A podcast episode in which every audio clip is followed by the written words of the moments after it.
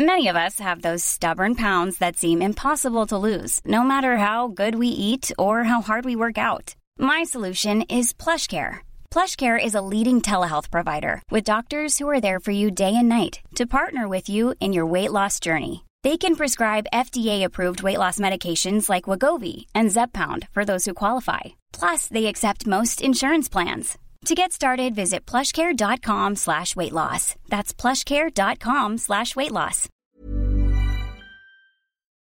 Rock et Folk Radio. Le Hellfest, la dernière journée, autant vous dire qu'on est un petit peu sur les rotules, mais quel plaisir d'être là, quel plaisir eh bien d'aller voir les concerts et de voir les groupes, surtout quand on croise euh, des légendes. Nous sommes maintenant avec les légendaires, les fabuleux boulettes for my Valentine. Hello, Hello, how you doing? fine and you?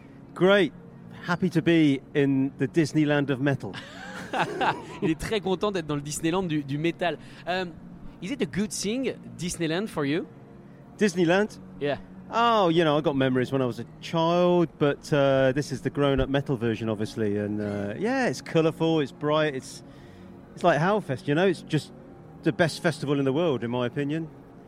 It's like a, a city of metal. I can't think of any other words to describe it. Alors pour lui, effectivement, euh, Disney, bon, c'est quand même des bons souvenirs, mais il adore ce festival parce que comme Disney, euh, c'est hyper coloré et il est hyper, hyper, hyper content d'être là.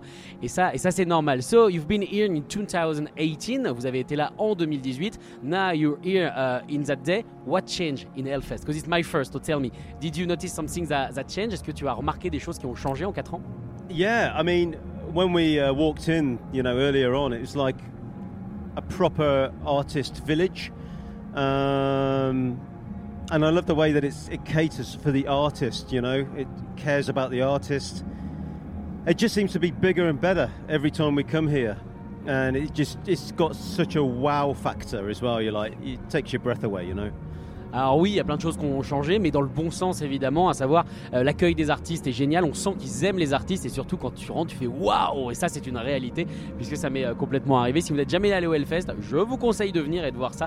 Ils ont créé un petit camp c'est absolument euh, génial. So, in your biography, uh, you said that you are veterans of metal.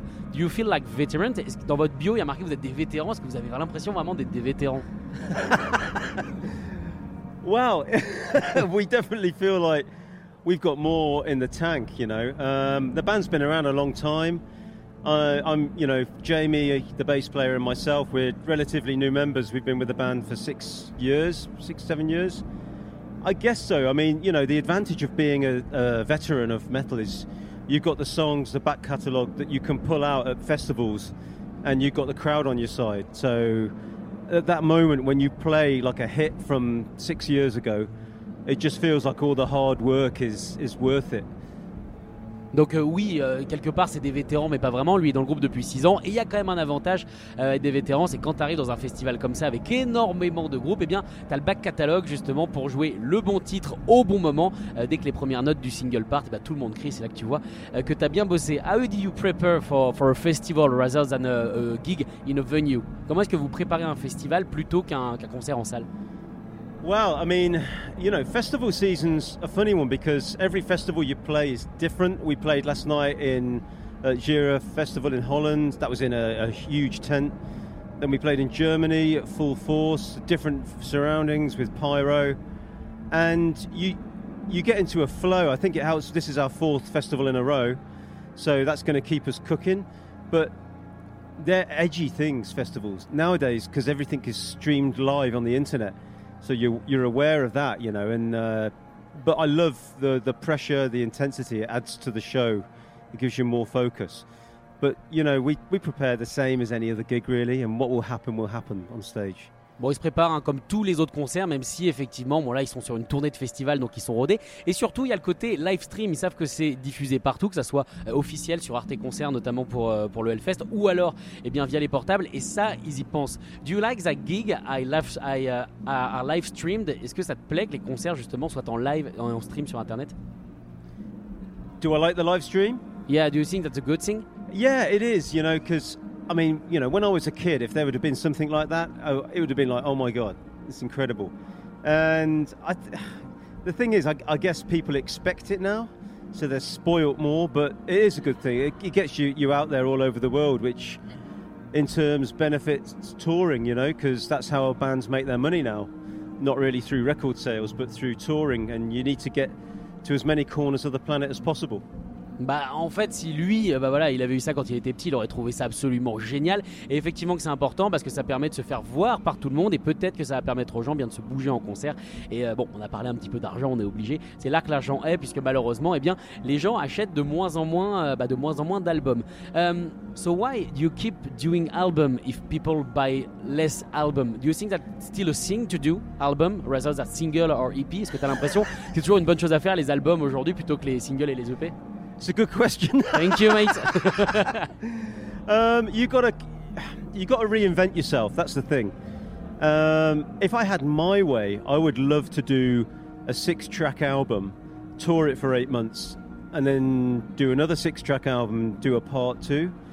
But I guess for the record company, they have to do two rounds of promotion and spend double the amount of money. But uh, you know, I mean, I guess that's the advantage. If, if you are in a band that isn't signed, then you've got more control. You can do that kind of thing. But, you know, obviously, creating new material is important. Otherwise, you just become uh, like a covers band of your own hits. Alors oui, pour lui c'est important. Alors si ça tenait qu'à lui, il ferait pas pareil. Euh, il ferait un, EP de 6 chansons, il tournerait 8 mois et ensuite la partie 2 est retournée. Mais c'est vrai que pour les maisons de disques, bah, ça peut être compliqué parce que ça veut dire investir plus de fric, euh, notamment pour la promo. Donc il préfère un album complet. Euh, mais voilà, lui en tout cas, il aime bien toujours continuer à faire bien des, nouveaux morceaux parce que sinon tu deviens un cover band de toi-même. But uh, you have to create new music, but not the same music, or you end up like ACDC, you know? Exactly. I mean, they've not done too bad. But uh, yeah, you know, you're always living on the edge when you write a new album because if you do something that's too far from what the fans are used to, then you risk alienating fans. And you, you, ultimately, you have to do what you feel and love at the time when you write a new album because then I think fans see that you've created an honest piece of work rather than just trying to hop on a bandwagon like a fad, you know. And I think we've done that. You know, Gravity, the the two albums ago, that was a risky album, and it, yeah, it was probably quite divisive. But I feel that we made new fans uh, by doing that album, and now the latest album is super heavy, and it appeals to everyone. So it's all good. There's no harm done. D'accord. Bon, euh, il dit qu'à CDC, effectivement, ils se démerdent pas mal. Effectivement, c'était une blague, mais que eux, eh bien, euh, à chaque nouvel album, ils risquent eh bien de bah, d'embêter un petit peu les fans, mais ils s'en fichent. Ce qu'ils veulent réellement, eh bien, c'est faire ce qu'ils aiment, parce que sinon tu perds l'honnêteté. C'est vrai que l'honnêteté est quand même très importante euh, dans la musique. Ils avaient fait deux albums un petit peu particuliers, mais ils ont quand même gagné des fans. Et le dernier, eh bien, hyper hyper lourd. Can you talk? can we talk a bit about your last single, Stitches? Stitches, yeah. I think it was one of the second songs that was written actually. Um, bit of a uh, it strays from the path of what the, the album is about, which is why we left it for the deluxe album. Um, yeah, I think Matt wrote most of it on his own during the pandemic. So it was a time when we couldn't see each other. So he got stuck into that one, and it's great. You know, it's it's a different vibe. It's full of energy. I'd love to play it live because there's very fast drumming in it. And I like playing fast drumming. basically. Bon, en gros, il l'adore hein, ce single parce que ça va très très vite euh, à la batterie, qu'il adore jouer de façon de la batterie très vite. Euh, c'est un single qui a été écrit par Matt euh, pendant la pandémie, donc c'est un petit peu particulier puisque c'est une période bah, dans laquelle il pouvait pas, pas forcément se voir. Ça collait pas forcément sur, sur l'album, donc c'est pour ça qu'ils l'ont sorti pour l'édition l'édition Deluxe. you're playing when it's still daylight. Are you used to that? Vous jouez alors qu'il fait jour. Est-ce que vous êtes habitué à ça et comment on s'adapte? Yeah, you know, we the past couple of festivals we've done have been at night. Like we headline, we had headlined at Full Force Festival in Germany. That was amazing because we had fire, pyro. Uh, it is a different vibe in daylight for sure, you know. And I think you have to kind of give a different energy and. But it's still awesome at the festivals, you know. As long as people are singing along and, you know, going like we're creating mosh pits. That's what we want. Alors ils ont joué, euh, ils ont headliné un festival en Allemagne, c'était énorme, il faisait nuit, il y avait de la pyro et tout ça, enfin du feu. Et du coup, bah, là, euh, ce sera, sera le jour, mais au final, ils s'en fichent un petit peu tant que les gens eh bien, font des mosh pits et chantent avec. Do you think that Bullet for my, for my, Valentine? Sorry, is a good sing-along band Est-ce que tu as l'impression que Bullet for my Valentine, c'est un bon groupe pour chanter ensemble? Is, is, is, it a good sing-along band? I think so. Yeah, you know, we've got a few old songs in the set that are classic sing-alongs. And you know, Matt will say, "Okay, you know this next song. We want you to sing along," and we've got our fingers crossed, obviously, that people do sing along. but so far, so good. Yeah. So you know, we were even questioning today. Oh, should we put this certain songing? Oh, we don't know. And I, I was like, "Come on, let's do it." We, people loved this song six years ago. We, we'll put it in. Well, actually, ten years ago, this particular song. So yeah, we'll put it in and get the crowd singing, and I think that sticks in people's memories when they sing along. Bon, évidemment, hein, ils, pensent que c'est un, groupe qui chante, ils ont des classiques, les gens n'arrêtent pas de les chanter, ils les connaissent. Et c'est même une question, des fois, quand ils font la setlist, Matt peut demander, par exemple, est-ce qu'on la met, celle-ci On ne sait pas forcément. Et au final, ils la mettent parce que les gens, bah, ils l'aiment depuis 6 ans, depuis 10 ans, donc ils vont avoir envie de l'entendre. Mais il y a toujours, évidemment, euh, la petite surprise. Thank you very much for coming in our studio. Absolute pleasure. Thank you for having me. And have a great gig. We'll be, uh, not maybe front row, because I like to watch, but uh, I'll be there. Cool, man. Merci Thank beaucoup. you very much. Écoutez tous les podcasts de Rock Folk Radio sur le site rockandfolk.com et sur l'application mobile.